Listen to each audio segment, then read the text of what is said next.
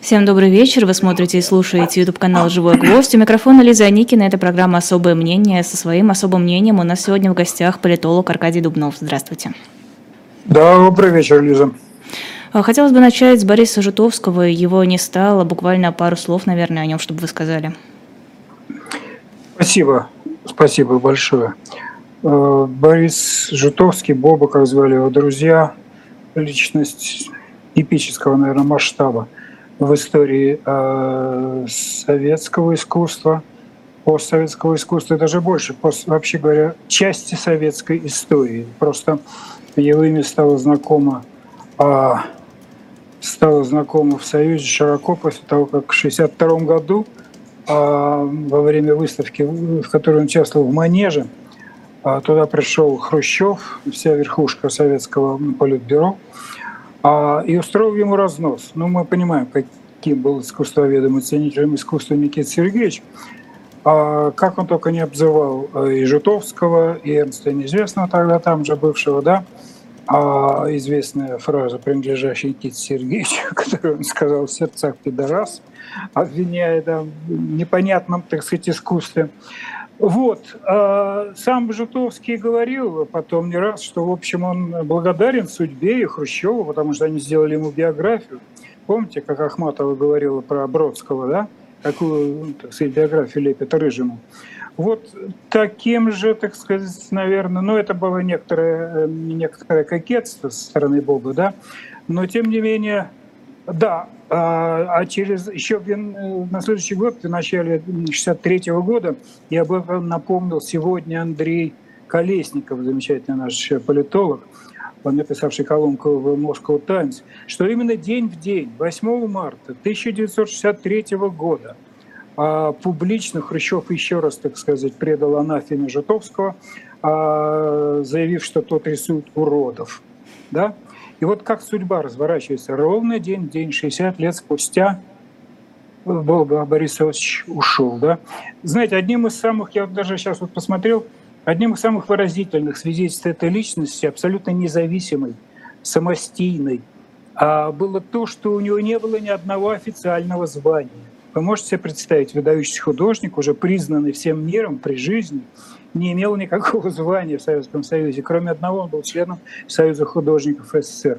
Он не сгибался, он не подписывал никакие письма, он не лизоблюдничал, он не стремился в начальники. Да? А, трудно кого-то сравнить с ним по, даже по этому параметру. Да?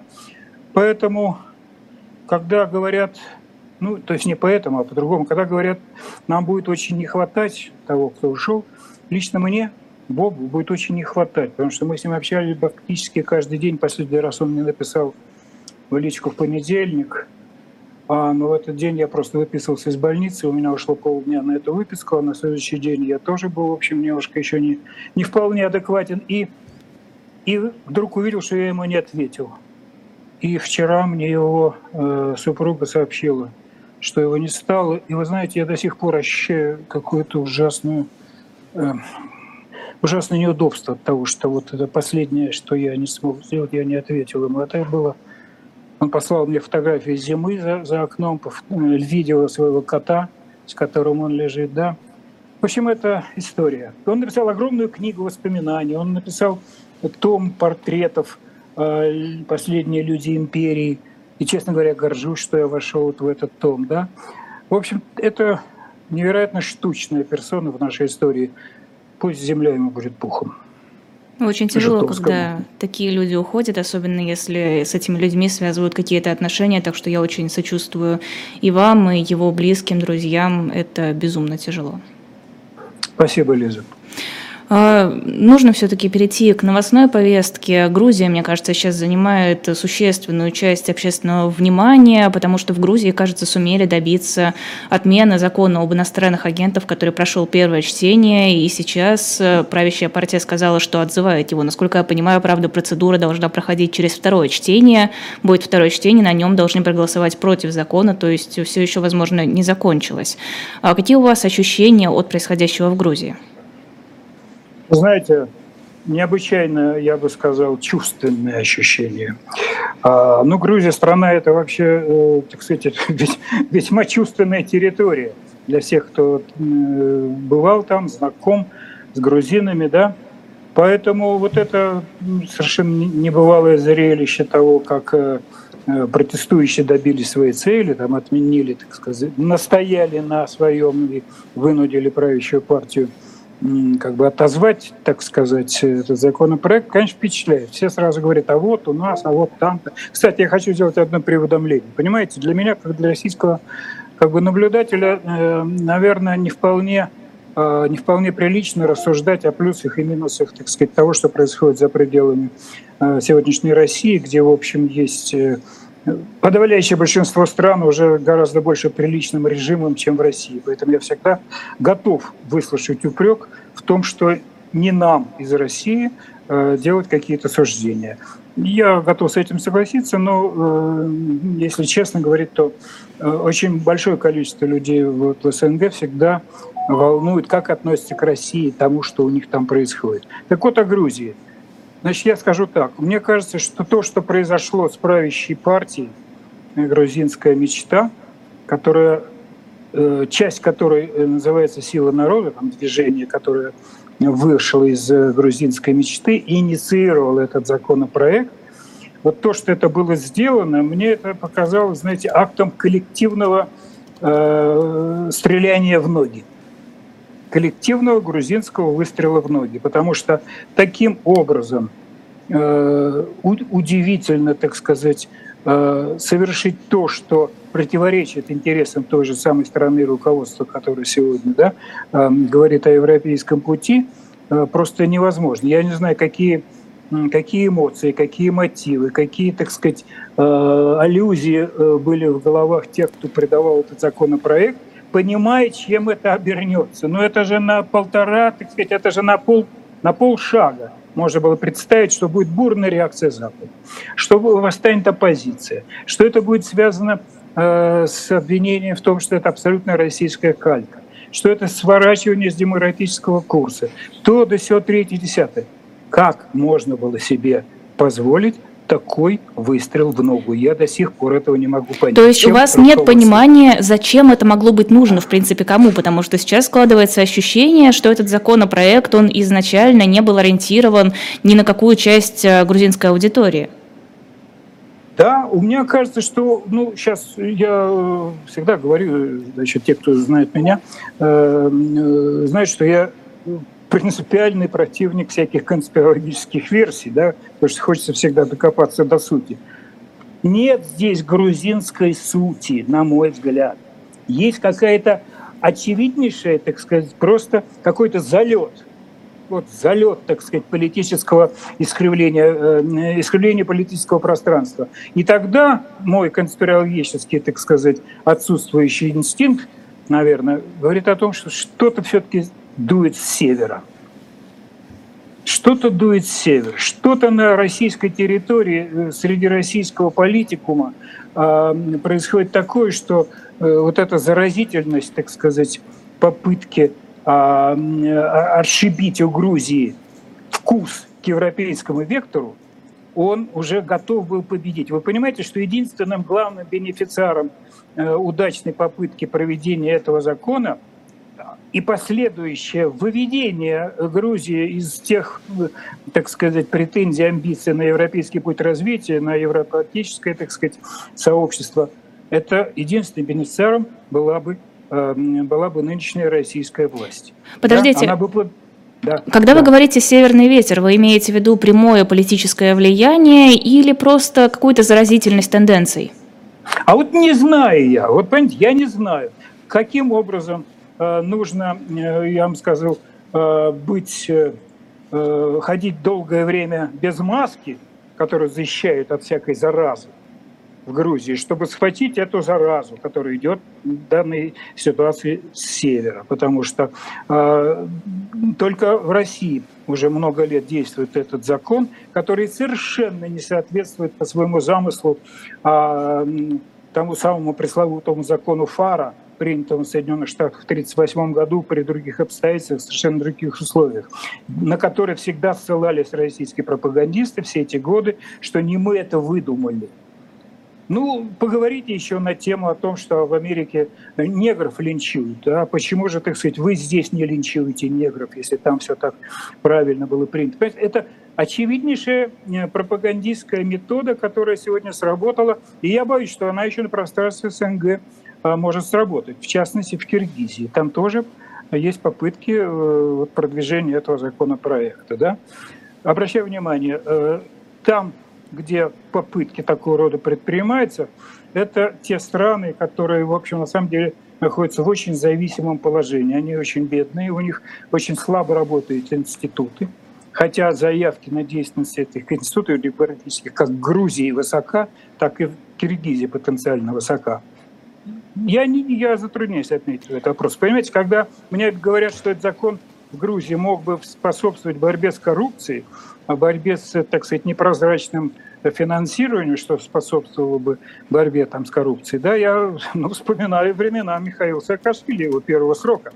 Ему совершенно не нужен был, так сказать, какой-нибудь закон, э, когда он за пять лет, вообще говоря, переформатировал всю Грузию так сказать, э, ликвидировав само понятие коррупции, взяток и так далее. Да? Что было потом, это было потом. Но он обошелся без этого. Ну, правда, его, конечно, финансировали Соединенные Штаты, и это, в общем, да, можно сказать, в каком-то смысле иностранное финансирование, а, установление антикоррупционного, так сказать, э, пространства. Не знаю, Лиза, что вам еще сказать на этот счет. Я Нас... надеюсь, что да. Насколько, в принципе, Грузия зависима от России сейчас экономически и политически? Э, сложно сказать. Политически ну, понимаете, с тех пор, как в Грузии э, пришла э, к власти структура, которая как бы финансировалась известным олигархом российского происхождения, грузинского происхождения, но российским, так сказать, питаемый российским бизнесом, это бензина и Иванишвили, да, то, в общем, ну, нельзя было утверждать, что российского влияния на грузинскую политику нет. Конечно, оно всегда с тех пор было. Сегодня Бензин, как утверждается в политике, не участвует, но его детище, оно есть. Вот оно, так сказать, на мой взгляд, вполне себе самостоятельно действующее, а иногда э, действующее заразительно э, в плохом смысле на, на политику эту грузинскую. С точки зрения экономики, да, Грузия по-прежнему во многом зависит от России. Но, понимаете, э, правда ведь и в том, что Э, Запад ведь ничем не может помочь экономически серьезно Грузии. Вот в этом некая есть драма.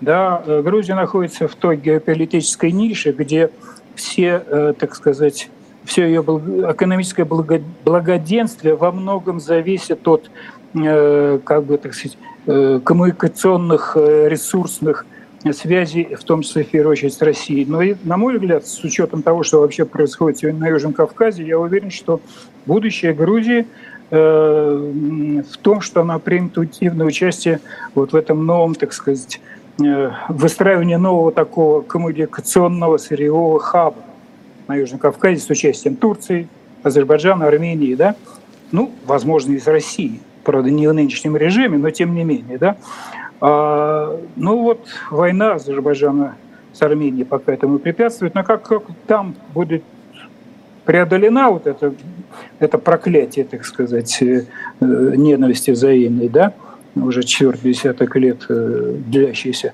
я думаю, что и Грузия найдет свое место. Да, пока вот такие зигзуги мы, мы наблюдаем, к сожалению. А вот по, помощи, по поводу помощи от Европы, Европа не может или не хочет, и нет такой возможности. Просто, например, по какому-то бытовому уровню, когда я была в Грузии, там это было уже зимой этого года, то есть не несколько лет назад, огромное количество российских товаров с российскими надписями, даже косметика, я там в конкретный магазин одного бренда заходила, американская косметика, но с ярлычками вот этими вот российскими наклеенными сверху, то есть она, очевидно, везлась через Россию, и сейчас там ее практически не осталось, видимо, нет путей поставки. В принципе, Европа может каким-то образом помогать э, Грузии, если будет такое желание? А, Лик, ну, сейчас не обижайтесь, конечно, да, но я вам скажу, что что, так сказать, э, качественный элитный парфюм, который может быть или не может быть доставлен в бедную страну, а, чем больше этого парфюма, тем, э, тем слабее страна, потому что она больше ничего не производит, понимаете? Это, если, ну, это просто элементарные подачки, которыми обеспечивается, так сказать, какая-то элитарная часть общества. А в общем, Грузия остается чрезвычайно бедной страной чрезвычайно. Я надеюсь, вы, вам удалось поездить, например, в провинциях. Вы посмотрели, как бедно исторически живут э, грузины, да, и им нужно предложить такие условия самостоятельного, так сказать, действия, в том числе какие-то значительные инвестиции, в первую очередь там, в сельское хозяйство, промышленность во многом, конечно, утрачена э, за последние десятилетия. Но это не, не мелочь, это, это, это может только э, состояться после того, как абсолютно четко состоит, э, Грузия придет к какому-то гомеостазу, где начнут работать законы, обеспечивающие гарантии инвестиций.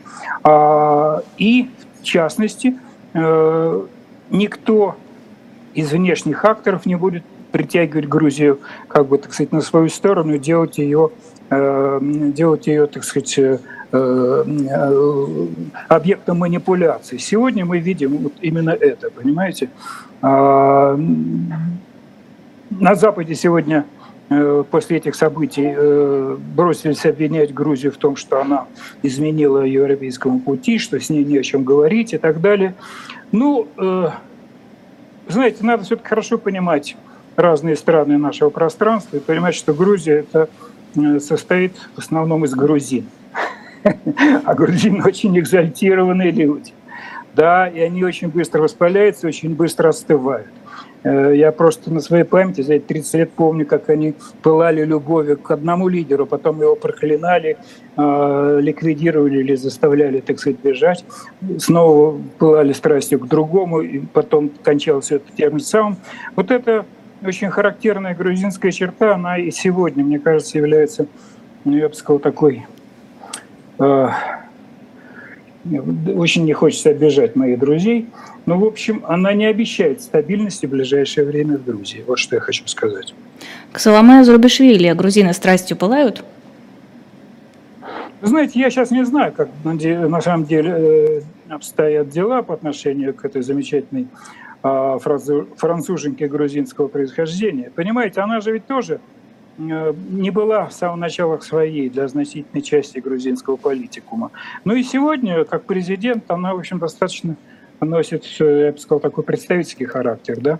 А, и э, даже то, что она сказала, заявив в Штатах, что она в любом случае, да, выступив в поддержку протестов, сказала, что она наложит вето на этот закон, если он будет принят, тоже хорошо, но мало, потому что Э, насколько я понимаю, грузинские законы позволяют преодолеть вето этого президента. Да? Большинством голосов в парламенте. Большинство. А там, э, Лика, если не ошибаюсь, там 87 депутатов проголосовали вот за в первом чтении. Да? То есть с этой стороны мы вообще можем сказать, что, э, что грузины возражают против демократически принятого, так сказать, так сказать хода вещей. Да? И тогда они пытаются сорвать демократический, так сказать, ход вещей, осуществляемый большинством в парламенте, коктейлями Молотова. Да, э, что называется, здесь разные толкования могут быть. А, Еще по поводу Саакашвили хотелось бы поговорить. Э, сообщают о том, что его состояние очень сильно ухудшается. 55 килограммов он потерял за время нахождения в заключении. Почему Соломе Зарубишвили, которая имеет право как раз миловать, она может наложить вето, но ее вето преодолеет, но она может помиловать человека, почему она не отпускает э, Саакашвили из тюрьмы? А, ну, я на самом деле не очень-то э, уверен в том, что у нее есть такое право. Может быть, даже вы, может быть, вы даже и правы, что она имеет такое право, но я этого не, точно не могу сказать. А, но я скажу другое. Как-то, ну, я сейчас не буду обсуждать личность самого Михаила Николаевича Саакашвили, с которым мы в свое время были знакомы, а, но скажу, что э, очень серьезная, так сказать, дискредитация а, сообщений и деяний в его защиту на основании того, что он болен – а, совершена была после того, как стало известно, а источником этих сообщений был Госдеп Соединенных Штатов, что компания по, так сказать, мировому, мировая компания, которая должна была обосновать, что он безумно болен, что его надо спасать, что он на грани смерти, была обеспечена семьей Саакашвили, в первую очередь его матери. А, и документы были представлены, где за услуги всяких, так сказать, пиар-структур, юридических услуг было заплачено чуть меньше, больше, чем 900 тысяч долларов. Да? Как только это стало известно, ну, я не, покопайтесь об этом, есть. В Грузии почему-то об этом стыдливо молчат. И когда я начал там с ними эту тему выяснять, они мне вдруг мне прислали э, ссылки на то, что это было и было опубликовано в грузинской прессе.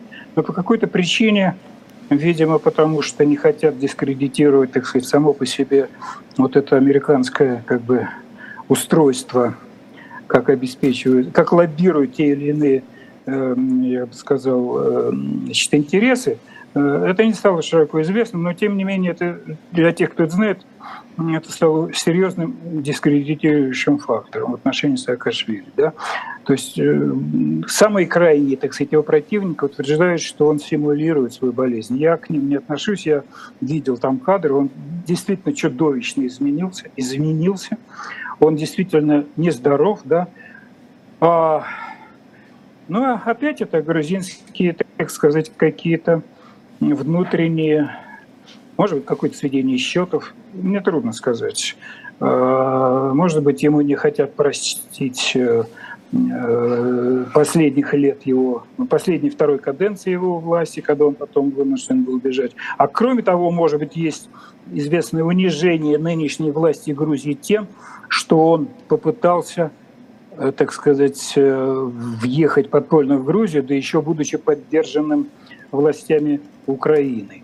Понимаете, есть такой очень не очень, я бы сказал, не очень внятный рисунок, э, где э, никто бы не, не, не взялся бы, так сказать, с открытым забралом взять и защищать Саакашвили, а называя его абсолютно безупречным политиком, да, с, с абсолютно прозрачными целями. Да.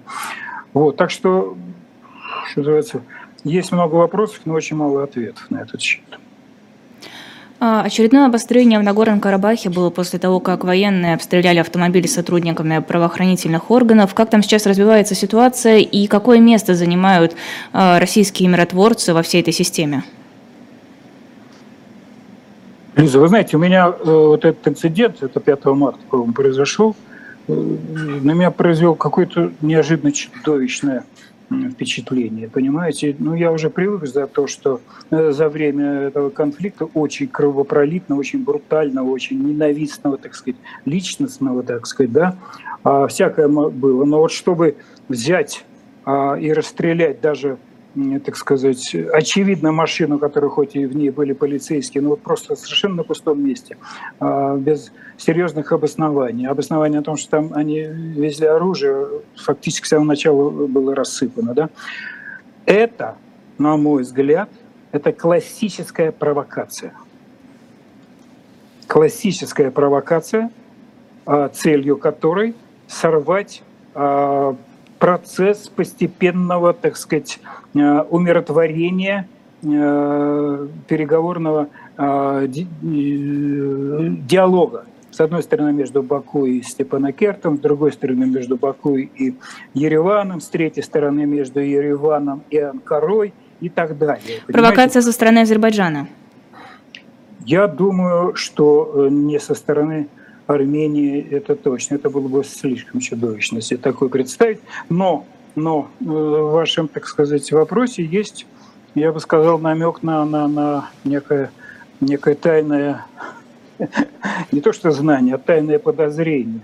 Потому что э, результатом, конечно, этого чудовищного теракта, это действительно теракт, э, стало известное укрепление позиции нынешнего карабахского руководства, то есть руководства Карабахской республики, э, стало очевидно, э, который тут же заговорил о том, что вот теперь мы понимаем, насколько важны российские миротворцы в регионе, да, то есть это усиление, так сказать, возвращение некоторого влияния России через своих миротворцев, да, и вот здесь нет никакой конспирологии. Я ни в коем случае не, даже в голову мне не придет, это только вы намекнули на такое тайное подозрение. Да? Но тем не менее, вот это говорит об очень тяжелом процессе, где участвует очень много сторон, даже среди армян, среди Армении там очень много э, действующих, так сказать, сторон, которые иногда в своей политике противоречат друг другу. а может даже и выступают друг против друга, борясь за влияние. Да? А, на мой взгляд, лучшим бы, конечно, э, направлением развития событий было в первую очередь, э, в первую очередь диалог по линии турецко-армянского, так сказать, мирного процесса, потому что он в основе своей, на мой взгляд, э, несет обоюдно, обоюдную выгоду экономическую в первую очередь. Потому что, вообще говоря, в природе людей, как мы понимаем, все-таки стремление как бы жить лучше, а не воевать больше. Да, вот стремление жить лучше а – это органическое стремление, значит, нужно каким-то образом обеспечить это, эти условия. А условия э, для этого в том регионе – это снятие блокады Армении со стороны, скажем, Турции. Да? Ну вот, видите, произошло землетрясение, э, появился какой-то намек на то, что потихоньку турки, не очень сильно настаивая, э, не двигая вперед различными гуманитарными шажками, будут пытаться восстановить отношения с Ереваном. Да? Сейчас я ничего не знаю, что на этом треке происходит, но будет грустно очень узнать, что э, во второй раз вот эта попытка, попытка, так сказать, восстановить отношения между Турцией и Арменией провалилась. Первый раз это было лет 15 назад, так называемые цюрихские протоколы тогда были достигнуты между Арменией а, и Анкарой. Ну вот, я бы так ответил на этот вопрос. А что, такая провокация действительно может серьезно повлиять на отношения Турции и Армении и сорвать вот это намечающееся налаживание? Нет, нет, я, ну, понимаете, э, в этой ситуации турки всегда будут очень э, как бы координировать свои действия, даже на таком пиаровском, э, если не сказать эмоциональном уровне, с действиями Азербайджана, да, а, понимая, что, что они не могут быть первыми в этом тандеме не потому, что они слабее, они, конечно, гораздо сильнее экономически и более в военном отношении, но, но а, э, в первую очередь здесь музыку заказывает и исполняет Баку. Да, я не знаю, если я говорил про Армению, что там есть несколько центров силы, а, поэтому есть проблема вот, в принятии решений, то в Баку мне ничего не известно на этот счет. Там есть один центр силы, поэтому все, что происходит со стороны Азербайджана, мы вынуждены приписывать руководству Азербайджана. И это, в общем, я бы сказал, картину не то чтобы проясняет, но делает ее более брутальной. Это особое мнение Аркадия Дубнова. Сделаем небольшой перерыв на рекламу. На сайте shop.diletant.media есть довольно занятная книга «Корпорация самозванцев. Теневая экономика и коррупция в сталинском СССР». В начале 1948 года Николай Павленко, бывший председатель корпоративной и строительной артели, произвел себе звание полковника инженерных войск, а своим подчиненным другие воинские звания и с помощью подложных документов создал теневую организацию. Вот об этой организации, об истории этого человека рассказывает Олег Хлевнюк, наук, он основывается на различных архивных материалах, в том числе а, каких-то новых материалах. А, книга есть на сайте shop.diletant.media, она с печатью от Эхо. Если вы хотите, вы можете попросить а, различных сотрудников Эхо на этой книге оставить свой автограф. Мы с удовольствием это для вас сделаем. Вы нас таким образом поддерживаете, мы это очень ценим. Продолжаем особое мнение Аркадия Дубнова, политолога в нашем эфире, эфире «Живого гвоздя». В Израиле продолжаются протесты уже на протяжении долгого времени протестуют против судебной реформы. Можете пояснить, в чем дело и почему в том же самом Израиле не получилось так быстро и легко, как в Грузии? А, меня прям даже озадачили. А, ну, во-первых, э, э, во-первых, э, в Израиле есть достаточно твердое убеждение в том, что они живут в демократическом государстве. Среди политиков в этом убеждении есть, и оно еще, кроме всего, зиждется на том, э, что э, Израиль — это отдельно особое государство в мире, я бы сказал, которое по этой причине многими не воспринимается нормально, это государство еврейского народа. И обеспечить интересы такого государства – можно только исходя из четко выверенных национальных интересов, которые в этой стране а, чрезвычайно различны, потому что страна состоит, я уже в прошлый раз, по-моему, об этом говорил, э, за что подвергся, в общем, довольно серьезной критике со стороны людей, понимающих этот вопрос гораздо лучше. А, так вот, страна состоит из огромного большого количества секторов общественных, религиозных, она разделена по светскому принципу, по конфессиональному, по этническому, по огромному количеству факторов. Поэтому найти баланс а, удовлетворяющий в правовой системе, который обеспечит интересы каждого из этих секторов в Израиле, несравненно тяжелее, чем это сделать в Грузии. Грузия моноэтническая страна. В Грузии, так сказать, э, Грузия находится в процессе, я бы сказал, э, э, формирования своей государственности. Да, Израиль утвердил свою государственность давно. А в Израиле существует твердое представление о том, что есть правительство, есть оппозиция, и они, они как бы в разной степени, э, каждый из них, они представляют интересы одного и того же народа Израиля. Да? Поэтому э, евреи, граждане Израиля, берегут друг друга. Берегут. Они не бросают коктейли Молотова, например, если они возражают против поведения, так сказать, парламента. В Кнессет, да, самое большое нарушение значит, порядка было в прошлом, несколько недель назад, когда там решетку, которую держала полиция, опрокинули и ее восстановили. Да? Евреи знают цену жизни, знают цену истории своего народа, поэтому они у них в крови, так сказать, представление о том, что что они состоят, состоят из огромного количества разных целостностей, но они управляют, уважают право каждой этой целостности на существование. Поэтому найти вот сегодня, я даже не рискну объяснить суть этой правовой системы, э, я ее пытаюсь, может быть, как-то понять, но это сложно. Повторяю, это решается путем консенсуса и путем довольно необычных для всего мира – установления. Вот вы знаете, да, например, что премьер-министр Нетаньяху лишен права вмешиваться в ход обсуждения вот этой коллизии. Ему это запретило э, юридический советник правительства. Юридический советник правительства, казалось бы, советник правительства, советник премьер-министра. А нет, она начальник этого правительства, и она заменяет ему, так сказать, верховную как бы власть отчасти. Да, так вот она запретила ему принимать участие в обсуждении, но разрешила участвовать в обсуждении а, его представителю личному, там какому-то адвокату, да, или юристу. А, вот, и Нетаньяху, ну вот сейчас он, кстати, я видел сообщение, он сегодня улетел в Италию. А, у него, в общем, есть, есть и другие сегодня функции. Вы знаете, что Израиль сегодня охвачен новой волной террора со стороны палестинских террористов. Сейчас меня будут выпрекать, что я называю их национальность, но это так оно и есть. А сегодня обостряется новое, так сказать, опасения, связанные с угрозами со стороны Ирана. Только что, по-моему, израильская авиация нанесла удар а, по каким-то структурам связанным с Ираном на территории Сирии, если не ошибаюсь. То есть э, Израиль ведет себя вполне жестко, самостоятельно. Да, кстати, сегодня Нетаньяху встречался с министром обороны Соединенных Штатов в аэропорту Бенгуриона.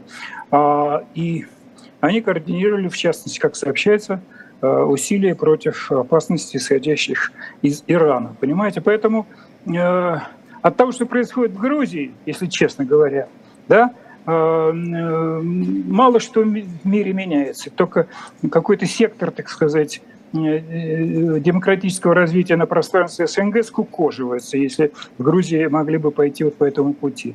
А того, что происходит на Ближнем Востоке, в частности Израиле, что называется, там чихнут, а везде вытирает нос чуть ли не во всем мире после этого. Да? Поэтому, в общем, надо уважать право Израиля решать свои проблемы так, они это делают, и понимать, что они гарантируют тем самым, подают пример цивилизованного решения консенсусом, консенсусом этих сложных вопросов. Я уважаю этот принцип. Мне кажется, что все мы относимся к этому с уважением, мы ни в коем случае не собираемся лезть в дела Израиля, просто хочется разобраться. Мне кажется, ассоциация, когда проходят длительные массовые мероприятия, когда люди выходят на улицах, это создает ощущение, что э, большинство людей недовольны этим законом, недовольны этим законопроектом, этой реформой, и тогда возникает вопрос, что же это за демократия, если люди вот готовы на протяжении недель выступать и выражать свое мнение против буквально каждый день, практически каждый день, а к ним не прислушиваются.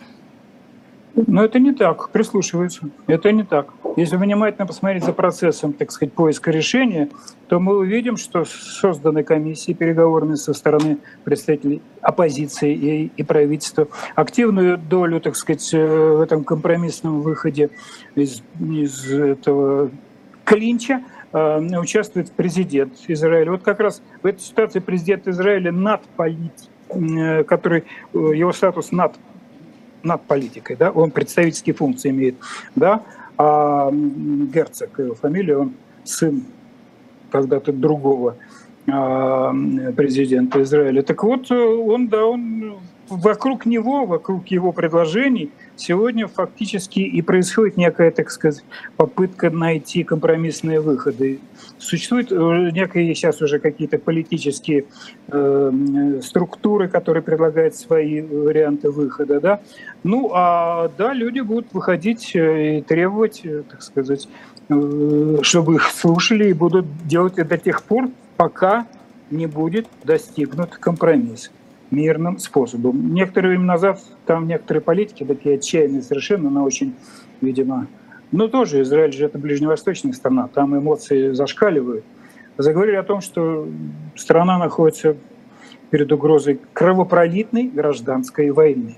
Да, полмесяца назад я об этом говорил, мне, меня поразили, что такого рода заявления делались людьми, находящимися у власти, да, но потом, наверное, они каким-то образом интерпрет... попытались э, объяснить, что это была неправильная интерпретация. Они говорили вообще, что переход, а, что переход а, от демократии к тоталитаризму может происходить э, путем, так сказать, пролития крови. Да? Вот. Но, тем не менее, этого не произошло, и, я надеюсь, не произойдет. Так что люди живут в Израиле своей жизнью и понимают, что э, их страна, она в основном живет потому, что они знают цену создания этого очага еврейского народа, раз, и поэтому для них, э, вы понимаете, что огромное количество противоречий, э, связанных с существованием Израиля, еще и находится на линии, так сказать, отношений между Западом и самим Израилем. Да, Западу не нравится, может, логично, исходя из того традиции, которые существуют, что Израиль ну, такая не слишком демократическая страна. Да? А на Западе огромное количество левых структур, которые априори всегда поддерживают, так сказать, э, палестинцев, их право, конечно, на создание второго государства, но на самом деле, э, тем не менее, э, фактически это поддержка террора. Да? И здесь очень много, очень много проблем, я бы сказал, я бы сказал, такого а, метафизического свойства. На мой взгляд, этот конфликт не будет решаться еще многие поколения, и вот в этом состоянии будет жить это государство и являться, тем не менее, плотом демократии на Ближнем Востоке. Как это не противоречит тому, что я сказал только что. Хотелось бы поговорить еще про недавний визит Блинкина в Казахстан и Узбекистан. Что Блинкин делал в этих странах, зачем он приезжал? Да, это э, хороший вопрос. Я пытался тоже в нем разбираться. Знаете, вот что я тут предварительно замечу, на мой взгляд. А вот уже второй год идет э, так называемая спецоперация в Украине, э, российская, да, а, которая привела к известным, так сказать, и фактическому, и, в общем, такому немножко обывательскому представлению о том, что Россия слабеет, в некоторых регионах постсоветского пространства, и там, где создается вакуум российского влияния, непосредственно, но по законам физики заполняется влиянием другой значит, э, стороны. Как правило, речь идет о, об мировых акторах, будь то Китай, Россия, Соединенные Штаты, Евросоюз и так далее. Да? Так, вот, э, так вот, последние события вот, связанные с проблемами в отношениях, например, между Казахстаном и Россией, да, создали впечатление, что Казахстан, что называется, слабое звено, слабое звено а, в, в, в, в том как бы фронте, который а, может быть а, как бы опорой России в этом регионе, да, и можно э, этот фронт каким-то образом так сказать, э, расшатать и добиться некоторых успехов. Вот этой, такая точка зрения существует, когда комментирует визит Блинкина. Да? А если бы сейчас, не знаю, вам, наверное, не того было следить, но я обратил внимание, что первые дни визита можно было ожидать очень, ну не гном, очень э, резких комментариев из Москвы по поводу того, что госсекретарь США ринулся на территории, которая является зоной российского влияния. Да? Обычно на эту тему первый, так сказать, фронтменом выступает российский МИД и его официальный представитель, да? а, вот, который не отказывает себе э, в умении, так сказать, упражняться риторическими э, оборотами. Так вот, э, ни эта госпожа, ни, ни другие структуры в Москве формально, официально не сказали ни слова. Ни слова не сказали, э, в частности, потому что Блинкен вел себя чрезвычайно аккуратно, с одной стороны. А с другой стороны, конечно, а, основным, было понятно, основным направлением, так сказать, удара риторического, да, это было предупреждение Китаю, которое делалось вот на территории близкой, так сказать, к этой великой державе, да. Ну и кроме того, Э, сейчас ну, не время сильного, так сказать, э, нового состязания, витка состязания между Москвой и Вашингтоном э, вот на тех далеких фронтах, а, потому что им придется договариваться скоро по Украине, как это кажется. Вот, это в первое. И второе, и второе, реальность состоит в том, что Казахстан остается государством весьма привязанным и лояльным по отношению к России. И это, так сказать, данность фактическая, э, экономическая, да, может в меньшей степени политическая, да, но с этим вынуждены вериться в Москве, потому что признают, что вектор развития э, России сегодня – это ее, так сказать, э, окукливание России, а Казахстан пытается проводить многоверхную политику. Но Россия вынуждена с этим мириться. Да? Вот, поэтому еще одним аспектом, так сказать, вот этого визита была попытка Блинкина мягко дать понять, что, э, что попытки России обойти санкции через такие страны, Казахстан, э, Америка не будет приветствоваться. Но тем не менее, тем не менее, на эту тему будет каждый раз проходить консультации, и такого жесткого давления на Казахстан, как на некоторые другие страны, которые пытаются быть использованы э, значит, в обход санкций, не было. Поэтому это еще говорит о том, что, в общем, в Штатах гораздо более прагматичны сегодня отношение к этому пространству, чем, э, может быть, в какое-то время раньше, где идеология э, была на первом плане. Но ну, по поводу обхода санкций довольно много действительно сообщений о том, что через Казахстан ведутся какие-то цепочки, которые позволяют завозить Алло, различные... из нас завис. Кажется, вы зависли. Я вас слышу, но не вижу. У нас какие-то проблемы Алло. со связью. Не знаю, у нас или у вас проблем. Вот, теперь, кажется, все должно вот, работать. Да, да, да, да. да, да а по поводу обхода санкций, много как раз сообщений о том, что через Казахстан ведутся, везутся какие-то продукты, какие-то товары, которые запрещено как раз перевозить. То есть получается, что это практически одобренный Соединенными Штатами пункт преодоления санкций, обхода санкций. Ну нет, я бы так не сказал, но во всяком случае в Штатах э, дали понять, что они будут относиться мягче к этой, э, к этой теме, э, понимая, что Казахстан может находиться в очень тяжелом положении, если, если полностью как бы запретить ему, ну, в общем, ну, если сказать грубо, на этом зарабатывать. Да? Хотя само казахстанское руководство не раз заявляло, что оно не допустит сознательного использования государственных структур Э, так сказать, помогающих России обойти санкции. Но если какие-то коммерческие структуры, независимо от государства, этим занимаются, то, в общем, конечно, это нехорошо. Но, понятно, да? А можно ли как-то привязать этот визит к парламентским выборам, которые пройдут 19 марта в Казахстане? Да, я бы, понимаете, сейчас ведь э, да в любых странах все, что не происходит на таких ответственных внешнеполитических трендах, э, как, например, там, э, визит госсекретаря Соединенных Штатов, всегда можно связать с внутриполитической тематикой. Да? 19 а марта в Казахстане парламентские выборы. Сегодня что, 9 10 дней. А, в общем, Э, вряд ли какое-то время назад в Казахстане было бы такое повышенное внимание к выборам, как сейчас. Это, в общем, первые парламентские выборы при вновь переизбранном президенте Такаеве. Да? Поэтому э, его попытки некоторым образом демократизировать систему, создать э, не, нечто под названием «Справедливый Казахстан», как он декларирует, многие относятся к этому скептически, но лиха беда начала, что-то там происходит. Да? А, поэтому э, визит Блинкина э, э, может быть использован теми, кто декларирует, что Казахстан остается страной независимой, с попыткой не поддаться влиянию, так сказать, России, не быть ее придатком, не находиться в шлейфе ее, так сказать, политики по отношению к, э, к постсоветскому пространству.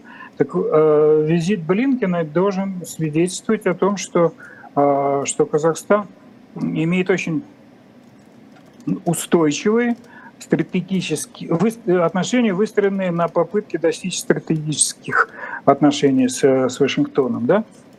А, и Обе стороны настойчиво подчеркивают вот этот тренд. Да? И это говорит о том, что э, России не удается как бы отсепарировать э, Казахстан от его э, стремления быть частью большой, большого мира. Да? И попытки, так сказать, ориентироваться на вот эти, в том числе западные ценности. Да?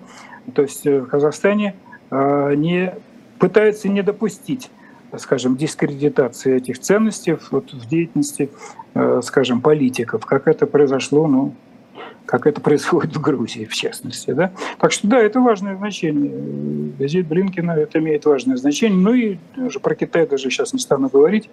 Тут уже, по-моему, господин Блинкин немножко переусердствовал. А, но у них своя политика в отношении, так сказать, Китая и тайваньского вопроса. А почему, отвечая на вопрос о визите Блинкина в Казахстан и Узбекистан, вы говорите только про Казахстан? Визит в Узбекистан не имеет такого значения? А вы, а вы меня спросили, по про Казахстан. Нет, это про Казахстан и про Узбекистан. А, да пожалуйста. Нет, с удовольствием. Значит, смотрите, а, две страны крупнейшие в регионе, да? Узбекистан, Казахстан. А, у них свои, так сказать, что называется, темы дня а, в отношениях с Америкой, заинтересованность отношений с Америкой и в отношениях с Россией.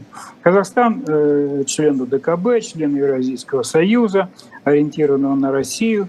У Казахстана э, есть проблемы, так сказать, связанные с большой границей с Россией, темы северных территорий. В общем, не буду про это долго говорить. Поэтому э, это одна тематика, которая, может быть, э, была, была затронута э, во время визита Блинкина. Обращаю внимание, официально, и много раз про это э, говорилось, и в Астане, и в Вашингтоне, что Блинкин э, очень жестко определил, что Соединенные Штаты будут поддерживать территориальную целостность, независимость э, и суверенитет Казахстана. И всем было понятно, о чем идет речь в этой ситуации. Да?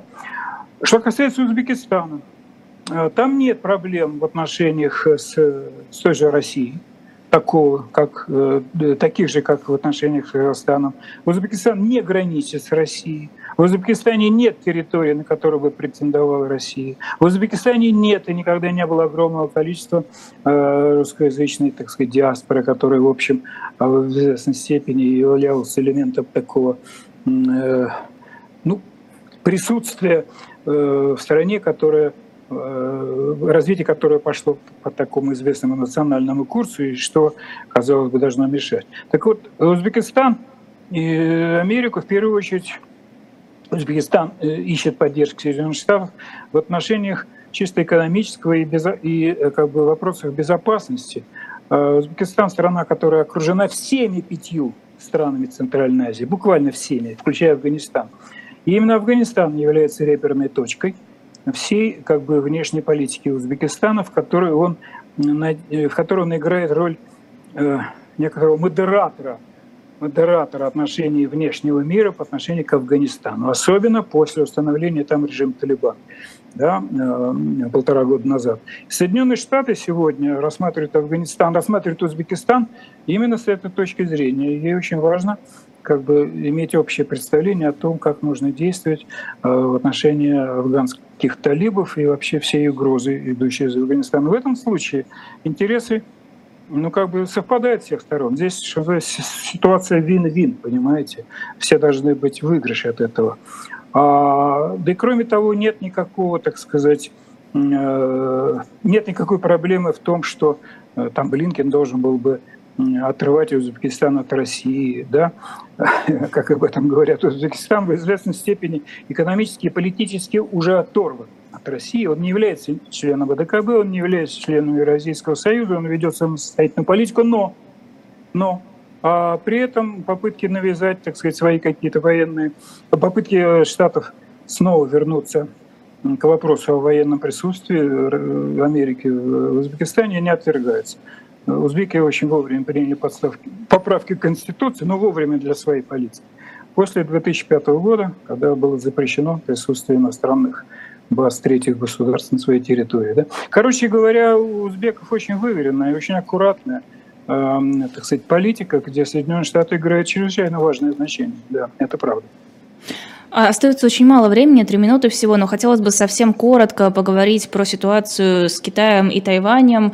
А, Китай, кажется, показывает, что он собирается мирным путем решать проблему с Тайванем, и, наверное, под, э, здесь определенную роль сыграла Россия и ее действия в Украине. А, насколько можно сказать, что Китай действительно нацелен на какое-то мирное урегулирование сейчас? Мирное урегулирование с Тайванем, либо вокруг э, Украины? Не-не-не, с Тайванем. С Украиной, мне кажется, он так и будет э, вот где-то посередине, там, где ему выгоднее. Ну, я так не думаю, но, в общем, э, да, в каком смысле, конечно, там, где выгоднее, это, это как бы э, совершенно правильно. Что касается Тайваня, то ну, не в интересах Китая сегодня решать эту проблему военным путем. Я вообще думаю, что это в известной степени э, надуманный тезис э, объединения двух Китаев, объединения двух китайских территорий – в одно государство путем военных, так сказать, действий.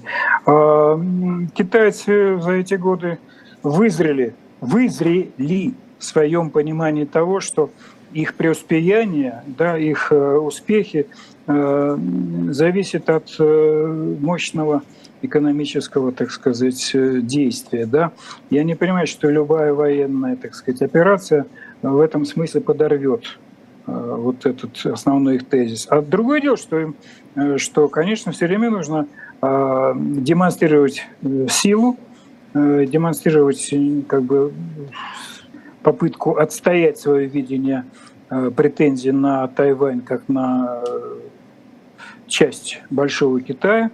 А здесь снова проблема, вот, так сказать, сопряжение демократии и, и автократии. Да? А, и эту проблему, вот, конечно, исторически будет решаться в первую очередь, я думаю, что как раз с одной стороны на Ближнем Востоке, а с другой стороны а, вот в этом китайско-тайваньском вопросе. Спасибо. Я думаю, что войны, войны там не будет, не будет войны. Спасибо огромное. Аркадий Дубнов, политолог, был со своим особым мнением на YouTube-канале «Живой гвоздь». Подписывайтесь на наш YouTube-канал, если до сих пор не подписаны. Подписывайтесь на наш Telegram-канал. Заходите на shop.diletant.media. Там есть разные журналы, там есть разные книги, в том числе и книги в единственном экземпляре. Заходите в приложение «Эхо» и на сайт «Эхо». Там очень удобно слушать и смотреть и читать а, многие материалы не только наши, но и наших коллег, других YouTube-каналов других журналистов, просто людей, которые ведут свои какие-то отдельные проекты. И подписывайтесь на телеграм-канал Аркадия Дубнова и другие социальные сети у него тоже есть, в том числе запрещенные. А, приходите, подписывайтесь, там можно читать его без нашего посредничества. И всего доброго. Спасибо, до свидания.